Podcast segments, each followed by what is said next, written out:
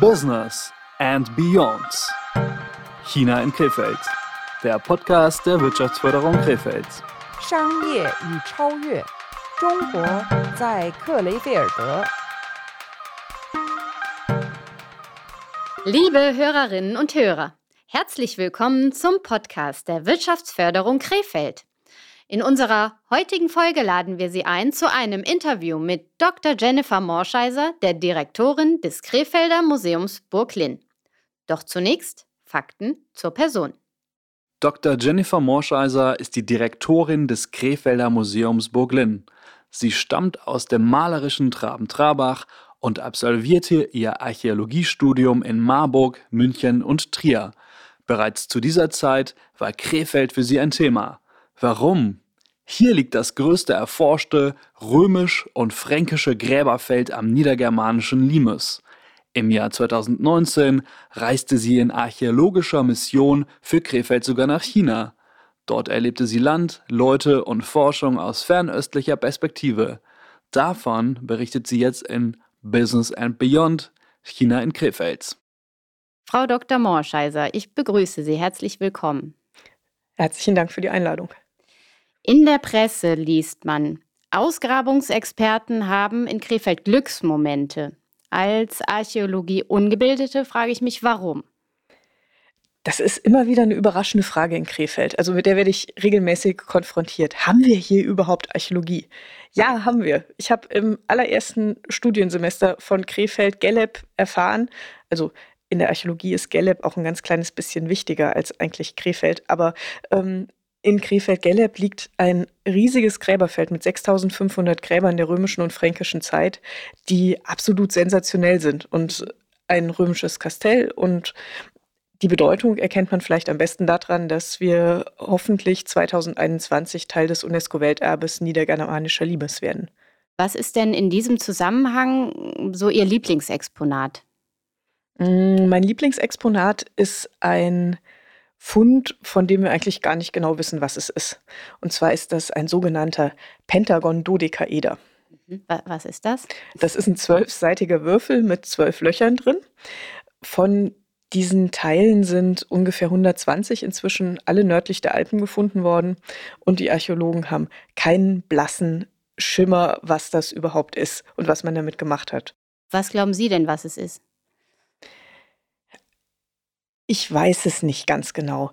Ähm, die verrückteste Erklärung, die ich gefunden habe, die ich eigentlich von der Argumentation her fast am einleuchtendsten finden würde, wenn sie nicht einfach so bescheuert wäre und wenn die Quelle dafür nicht gerade YouTube wäre, ähm, ist die Erklärung, dass man damit Fingerhandschuhe gestrickt hat, wie so eine Strickliese, weil die haben um diese Löcher drumherum auch noch kleine Knoten, wo man einen Faden drumherum wickeln kann. Aber das ist auch überhaupt nicht, nicht da. Und ich finde eigentlich die Vorstellung, dass wir nicht wissen, was es ist, viel spannender. Weil so als Archäologin finde ich ja das Geheimnisvolle und das noch nicht Entdeckte eigentlich immer auch reizvoll. Bevor wir zu China kommen, ähm, als äh, neue Museumsdirektorin im Jahr 2018 äh, haben wir uns kennengelernt und ähm, daran habe ich noch eine besondere Erinnerung, weil Sie ähm, entscheidend zur Wirtschaftsförderung in Krefeld beigetragen haben. Erzählen Sie mal davon. Ja, lustigerweise ist ähm, Krefeld, glaube ich, die einzige Stadt, in der die Archäologie mal nicht wirtschaftsverhindernd, sondern wirtschaftsfördernd wahrgenommen worden ist. Und das war in Zusammenhang mit der Ansiedlung von Goodmills und dem Bau der Kastellmühle hier. Und wir haben im Vorfeld mit den Investoren ganz lange verhandelt, die abspringen wollten von dem Bauplatz in Krefeld, weil das ein eingetragenes Bodendenkmal ist. Und durch die Verhandlungen von der Stadtarchäologie Krefeld mit den Investoren konnten wir überzeugen, dass das kein so großes Risiko ist und äh, wir trotz der Grabung einfach da eine Ansiedlung vornehmen können. Und das ist dann auch einfach sehr, sehr gut weitergelaufen, also in Kooperation mit dem Hafen und äh, der Firma Goodmills. Das ist richtig, richtig toll gewesen. Also für uns als Archäologen ungewöhnlich, weil wir einen Bauherrn hatten, der auf einmal verstanden hat, wieso Archäologie wichtig ist. Aber ich hatte auch das Gefühl, dass die Gegenseite im Hafen und auch bei Goodmills total begeistert war, was da rausgekommen ist. Mhm. Also wir haben Teile des römischen Straßendorfes ausgegraben und um einfach nur so eine Kleinigkeit zu erwähnen, was für Goodmills halt toll ist, wir haben römische Mühlsteine ähm, gefunden Oh. und können also so von einer 2000-jährigen Platzkontinuität sprechen, einer Mühle am Rheinufer in Krefeld. Sie blicken über den Tellerrand. Viele Burg Linn-Begeisterte wissen das zu schätzen. Äh, Im letzten Jahr waren Sie für Krefeld sogar in China. Wo waren Sie? Ich war hauptsächlich in der Stadt Suzhou und habe da ganz tolle Archäologie kennengelernt. Vielleicht äh, für die Zuhörer und Zuhörerinnen folgt eine kurze Info über die Stadt Xuzhou in der Jiangsu-Provinz. Quzhou ist eine in der ostchinesischen Provinz Jiangsu gelegene Großstadt. Die Metropolregion Quzhou hat auf einer Fläche von 11.257 Quadratkilometern nahezu 8,5 Millionen Einwohner.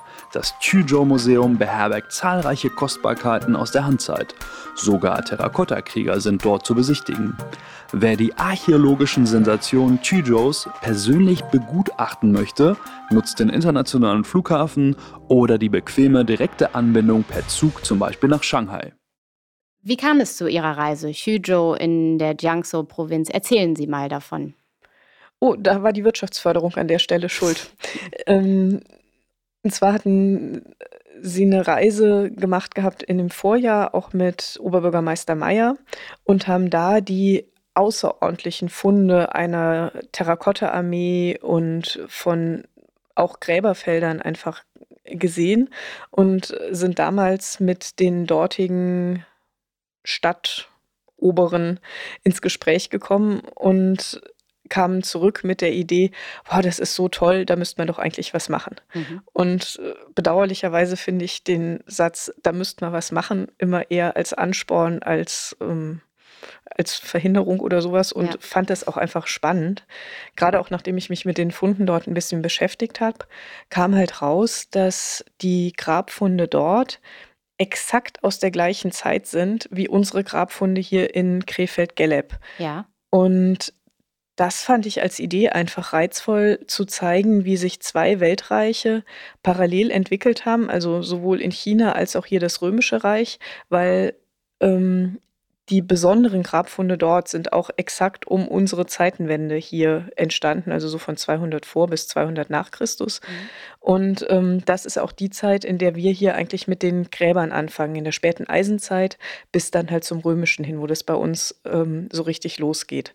Und da halt zu gucken, wie sich Landschaft verändert, wie sich Wirtschaftsstrukturen, Infrastruktur verändert, wie Straßen, ähm, Ansiedlungen funktionieren, Import, Export, was sowohl in China als auch hier für uns dann eine immer wichtigere Rolle gespielt haben. Mhm. Ähm, das fand ich halt einfach als Aufgabe reizvoll. Und ähm, da ist eine Terrakotta-Armee. Ja. Das ist toll. Ja. Also das sind einfach auch die Sachen, die hier als Publikumsmagnet funktionieren würden. Ist es Ihnen denn in der Beschäftigung ähm, mit diesem Austausch, sind Ihnen da Parallelen aufgefallen vor 2000 Jahren bereits? Ja, klar, das sind ähm, unterschiedliche Dinge. Einmal, wie gesagt, das, das Straßennetz war sowohl in China als auch unter den Römern einfach wahnsinnig äh, ausgeprägt. Es sind aber auch ganz kleine Dinge in Keramikformen und ähnlichem. Das liegt jetzt nicht an direkten Wirtschaftskontakten zwischen China und Rom, auch wenn es die gegeben hat. Ähm, gar keine Frage. Man findet in China auch immer mal römische Münzen. Und es gibt auch Berichte sowohl in chinesischen Quellen als auch in römischen, dass man Besuch von weit weg bekommen hat, die anscheinend auch zu einem großen Reich gehören. Aber ähm, in so kleinen Dingen wie Gefäßen oder Werkzeugen ist es halt ganz klar Form follows Function, wo man sieht, wie sich parallel nebeneinander ganz, ganz ähnliche Dinge entwickelt haben, die dann genutzt wurden. Und das ist halt für einen Archäologen einfach spannend, weil man da auch über die Entstehungsgeschichte von solchen Sachen einfach was lernen kann. Mhm. Nun haben Sie ähm, ja als Archäologin auch die Möglichkeit, den, Richt äh, den Blick in viele Länder zu richten. Was ist das Spannende an der Auseinandersetzung mit China? Für mich war eigentlich daran das Spannendste, dass ich davon überhaupt keine Ahnung hatte. Ähm, Ich selbst bin provinzialrömische Archäologin, also ein sehr, sehr eingeschränktes Sichtfeld vom Studium her. Also noch nicht mal Römer in Rom oder Griechen gehören dazu, sondern wirklich nur Römer außerhalb des römischen äh, Kernlandes Italien. Und durch meine Tätigkeit im Museum ist das natürlich ganz geweitet und so weiter. Aber zu China hatte ich überhaupt keinen Bezug vorher. Also Gar nicht. Und ich habe ja vorhin schon gesagt, dass Archäologen notorisch neugierig sind. Und ähm, als dann Herr Struve auf mich zukam, fand ich das klasse und äh, dachte, gut, gucken wir mal China. Mhm. Spannende Sache. Jetzt haben wir Corona. Wissen Sie schon, wie es äh, dann jetzt weitergehen kann mit dieser, mit dieser Wechselausstellung oder diesem Austausch? Das wissen wir noch nicht konkret. Also ich bin in Kontakt mit den Kollegen dort vor Ort. Wir hoffen, dass es möglichst bald jetzt auch dann weitergeht, weil wir eigentlich geplant hatten, für Ende 2021 die Ausstellung zu machen das sehe ich langsam in äh, Ferne rücken, weil wir einfach von der Planung her weiter sein müssten, als wir das jetzt gerade sind. Mhm. Aber ähm, auch da habe ich wieder als Archäologin den Vorteil, boah, was ist schon ein Jahr oder mhm. 100 oder sowas. Also wir sind feste dran und es wird sicher keine 100 Jahre, sondern vielleicht einfach nur ein oder zwei Jahre mehr dauern, bis ja. wir das dann mit der Ausstellung hinbekommen. Aber es muss halt auch einfach wieder ein guter Austausch möglich sein. Die Kollegen von dort müssen hierher kommen können, dass sie sich unsere Funde angucken. Wir müssen auch noch mal äh, rüberfahren und da einfach direkter den Austausch haben. Es gibt Dinge in der Archäologie, die auch nicht über ähm, Videokonferenz und halt mal den Sarkophag in die Kamera, damit wir genau gucken können, mhm. ob das jetzt passt. Also das geht halt einfach nicht. Das muss vor Ort geschehen und da brauchen wir halt jetzt einfach ein bisschen mehr Zeit noch. Also trotz Corona geht man aufeinander zu. Das ist ein schönes Zeichen. Was mich abschließend interessiert ist, äh, was haben Sie denn persönlich mitgebracht aus China? Ein, ein Gegenstand, eine Erfahrung? Also als Erfahrung habe ich, glaube ich, eindrücklichst mitgebracht, dass ich fast vier Wochen gebraucht habe, um mich wieder an europäische Küche zu gewöhnen. Also es gibt ja ganz viele, die sagen, oh, das ist so schrecklich vielfältig und man muss ganz viele komische, verrückte Sachen in China essen. Ja, ich habe ganz viele für westliche Verhältnisse komische, verrückte Sachen gegessen und auch gesehen. Aber die viel Haben Sie ein Beispiel?